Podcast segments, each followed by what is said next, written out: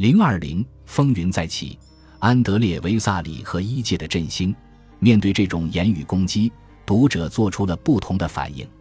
虽然一些人被赶出了维萨里的教义，但另一些人则更加坚定地皈依，并认识到希尔维乌斯和他的反动派同伙的绝望。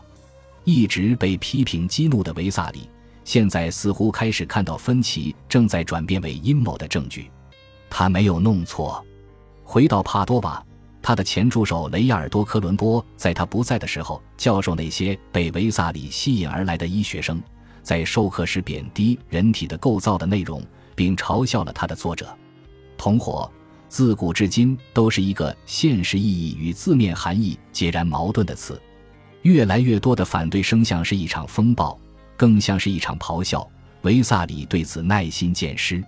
一五四三年十二月，他在帕多瓦进行了最后一次公开解剖，向世人展示了他光辉的真理。他把尸体描述为一个漂亮的妓女，由学生从圣安东尼奥教堂的坟墓里带来。此后不久，他做了一个戏剧性的动作，象征着他对自己卷入的这场令人烦扰的争吵的厌恶。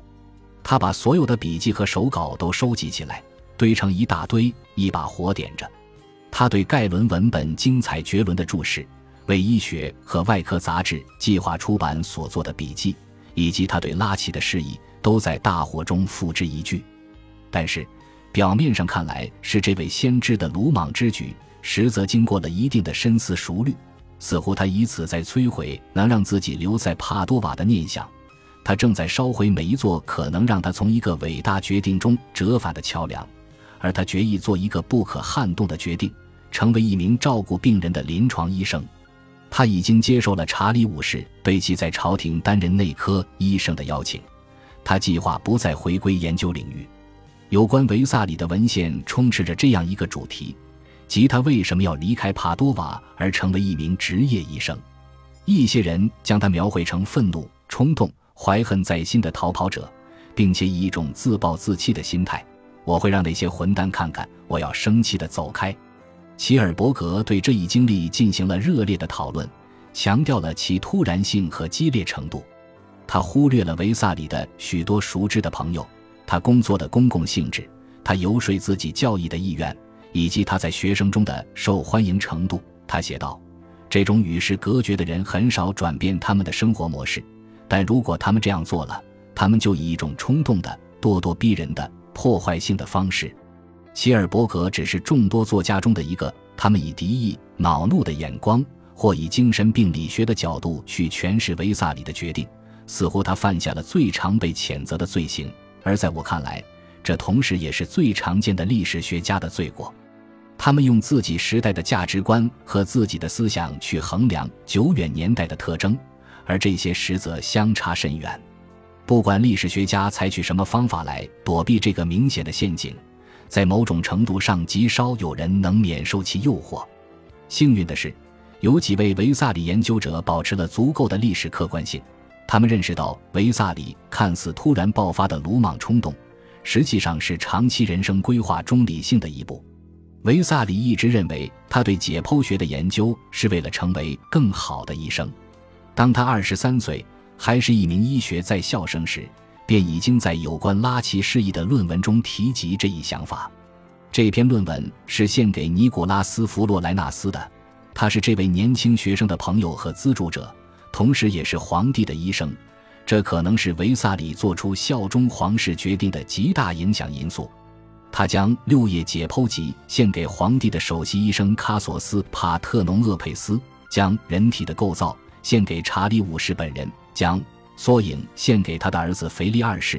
人们开始怀疑，在这一冲动之举之前，早在1543年至1544年的冬天，他就已经为皇宫内的最终任职做好了铺垫。维萨里雄心勃勃，必定经过了一番深思熟虑，考虑到作为皇室医生所能获得的尊重和保障，特别是考虑到他的家族在宫廷中长期服务的背景。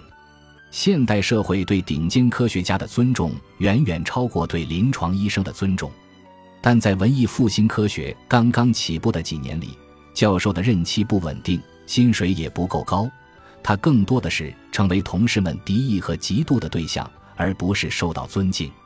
至于绝大多数没有受过教育的民众，他们对科学、大学或教授又了解多少呢？相反，社会各阶层中，人人都知道皇帝私人医生的荣誉。很显然，离开学术界成为皇室医生，维萨里寻到了一份更好的工作。这些肯定是重要的考虑因素，但维萨里的历史形象不应只被实用主义动机所笼罩拖累。对他来说，行医是最神圣的艺术，这是他谨记于心的。人体的构造的每一章都包含了他对疾病引起的解剖学变化所做的注解。他认为解剖学研究是一条正确而直接的预备之路，通向致力于照顾病人的职业生涯。这是后来许多医学专家的必经之路，特别是在19世纪。例如，格式解剖学是有史以来出版的最为经久不衰的医学教科书，编写于1858年。作者借此书希望能够进入伦敦著名教学医院，开始开放而有意义的外科医生生涯。正如另一位著名的研究员兼外科医生哈维·库辛所写的那样：“从人体的构造出版至今。”对解剖学的构造和描述的密切关注，已成为通往外科实践的关键之路。有意愿从事外科的毕业生通常会申请解剖室中解剖员的职位。不仅如此，许多学校里的教授同时身兼解剖员和外科学家。这一做法也延续至今。在皇室的包容下，维萨里引领了这种趋势。他应该是在年满三十岁后不久被任命为皇帝的医生的，因此。他的时代乃至仁义时代最伟大的解剖学家都放弃了研究生涯，转而为皇帝服务。事实证明，这并不是他预想的美好经历。拥有一个满满的钱包和昂贵的衣服，少了弥漫着恶臭的腐烂器官，这些都无法补偿他丢弃在帕多瓦的那种研究的兴奋感。此外，查理五世暴饮暴食，从来不听从医生的劝导。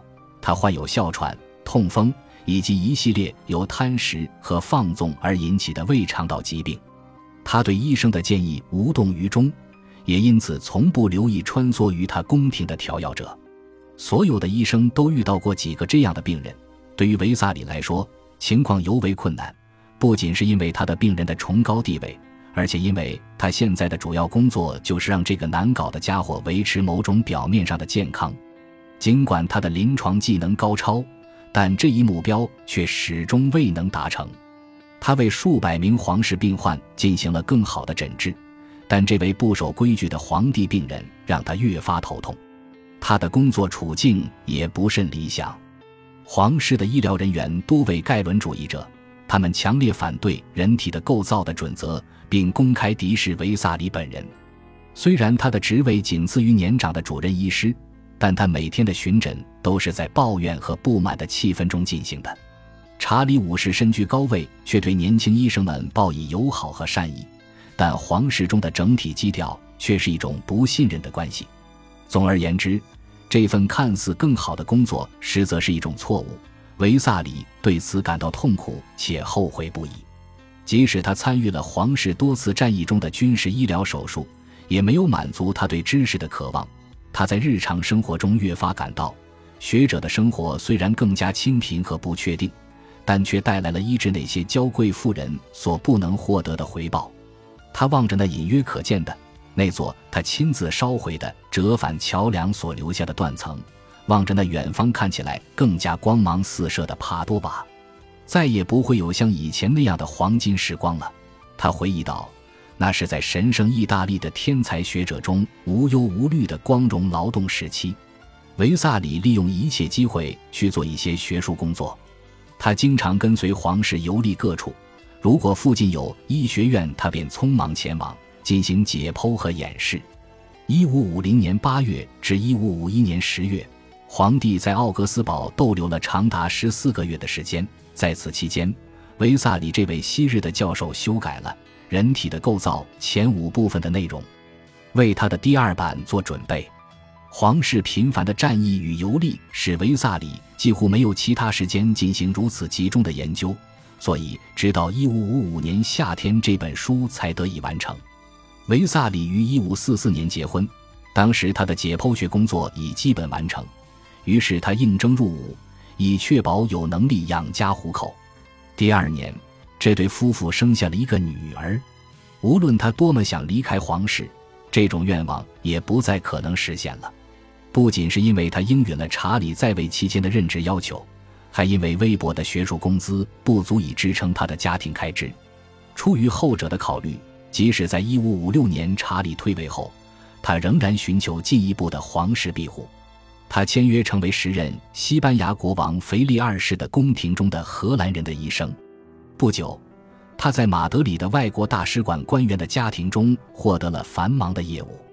然而，事实上，西班牙的氛围比查理皇室的更令人窒息。当帕多瓦前任解剖学教授加布里埃尔·法洛皮奥于1562年去世时，维萨里请求腓力二世让他离开西班牙，回到意大利。腓力二世拒绝了。接下来的细节有些模糊不清，但可以肯定的是，不久之后，维萨里出发前往耶路撒冷朝圣。不止一位当时的观察家写道：“这次朝圣旅行是为了感谢他在一场重病中的康复。”其他几个传闻讲述了一个似乎更不真实的故事。根据这些说法，维萨里无意中对一名被宣布死亡的妇女的身体进行了尸检。但当打开他的胸膛时，发现他的心脏在微弱的跳动。这位惊恐的解剖者不得不出城躲避一段时间。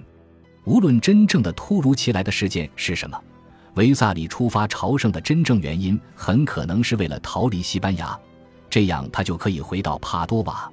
众所周知，他于1564年4月从威尼斯乘船，并在初秋的某个时候返航。1568年。一位名叫皮埃特罗·比扎里的人写道：“在朝圣者踏上圣地后不久，名声显赫的元老院希望把维萨里请到著名的帕多瓦大学，他将享有丰厚的津贴，代替不久前去世的博学者法洛皮奥。我们似乎可以肯定，这位新晋教授在返航之前一定知道他的任命，因此他并不打算回到西班牙宫廷。历史学家认为这种说法是较为准确的。”如果光辉的传奇故事由此而展开，这位浪子科学家回来后将会获得一系列无与伦比的成功，而事实却相反，这个故事以悲剧而告终。维萨里乘坐的朝圣船在返程路上遭遇了一场猛烈的暴风雨，偏离了航线，在海上颠簸了几天，食物和水日渐供应不足，即将耗尽，乘客们一个接一个地被扔出船外。都是濒死或极度虚弱者，日益减少的补给不足以支撑他们存活。最后，就在一切似乎都要消亡的时候，暴风雨减弱了，这艘船终于可以在伯罗奔尼撒群岛西海岸外的小岛赞特岛靠岸了。维萨里独自离开船，罹患重病，具体情况不清楚。根据比扎里的描述，几天后，在一个偏僻地方的肮脏而简陋的客栈里。他悲惨地结束了自己这一生，没有得到任何人的帮助。一名威尼斯金匠的船停靠在岛上，他碰巧得知这位著名的解剖学家生病去世的消息。比扎里接着说：“他费了很大劲才得到岛上居民的许可来安葬他。他亲手挖了坟墓并填埋他的尸体，避免他成为野生动物的食物和养料。没有人知道金匠是谁。”他在那个十月的清晨挖的坟墓也一直没有找到，安德烈·维萨里荣耀的一生就此终结。在五年狂热而振奋的研究中，他为医学进入现代科学世界指明了道路。其后，在沮丧和悔恨中度过了他的余生。这位少年得志者没能成长为成熟的研究者，否则他将缩短那曲折的道路，让医学艺术进入下一个阶段。意识到每种疾病的症状都是由身体某些结构或组织的特定变化引起的，在人体的构造的文本中有证据表明，如果他能够从皇室之任中解脱出来，可能会冒险朝这个方向前进。对于安德烈·维萨里，值得报以最悲伤的语言和文字。无论如何，人体的构造都是文艺复兴精神的化身，这一成就如此宏伟。以至于他的创造力似乎只能来自对科学未来的乌托邦愿景，在那个未来，研究人员将只使用他们感官的证据，就像希波克拉底学派所做的那样，他们的决策唯一的参照是从既定的有形事实中进行逻辑推论，然后他们会寻找当时最精密的技术和文化的果实，把他们的观察记录下来，交给世界他们所学到的东西，其他人便可进一步充实人类的知识宝库。这便是维萨里在医学史上的作用。想到他，人们定会联想到他的书，因为两者具有相同的知识本质。沃尔特·惠特曼可能从未看过人体的构造。但他知道这些事情，这不是一本书，而是一部照相机、摄影机。谁触及了它，便是接触到它背后之人。本集播放完毕，感谢您的收听，喜欢请订阅加关注，主页有更多精彩内容。